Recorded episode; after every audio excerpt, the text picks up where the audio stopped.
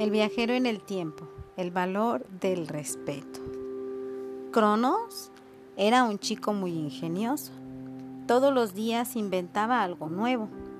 A sus siete años ya había creado una pluma mágica que borraba los errores de ortografía, un desayunador automático que era un aparato que preparaba al mismo tiempo huevos fritos, pan tostado y café.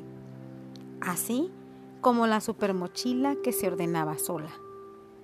Pero lo que más anhelaba era crear una máquina para viajar en el tiempo.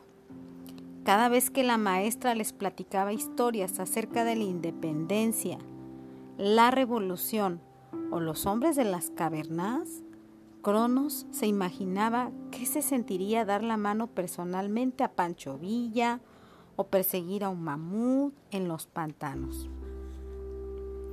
Cada año, la escuela organizaba una feria de ciencias en la que los alumnos mostraban sus experimentos. El niño esperaba esta semana con ansias, pues en ocasiones invitaban a expertos que les platicaban de su trabajo.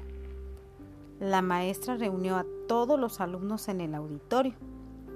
Al frente estaba un anciano de aspecto muy peculiar Usaba unos gruesos anteojos, zapatos rojos, camisa a cuadros y pantalón de bolitas.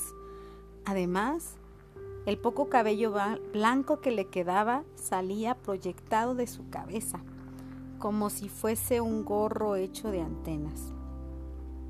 En cuanto lo vieron todos los niños, incluyendo Cronos, comenzaron a burlarse.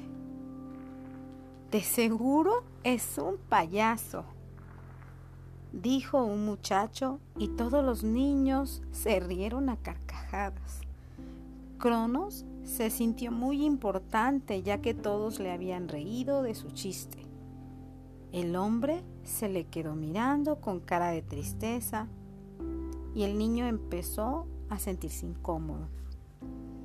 Comenzó la conferencia y el chico no lo podía creer. El extraño hombre era experto en viajes en el tiempo.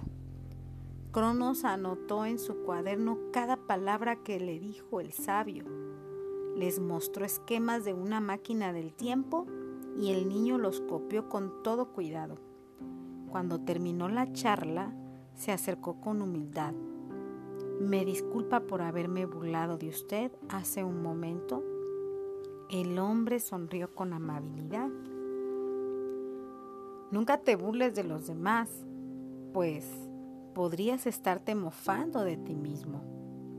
Qué respuesta tan rara, pensó el chico, y se le quedó viendo extrañado. Verás, mi nombre es Cronos y vengo del futuro. Cuando tenía siete años mi mayor deseo era inventar una máquina del tiempo no sabía mucho acerca de ello hasta que llegó un científico de aspecto extraño y me mostró los esquemas. Cuando cumplí los 70 años decidí viajar al pasado para encontrarme conmigo mismo.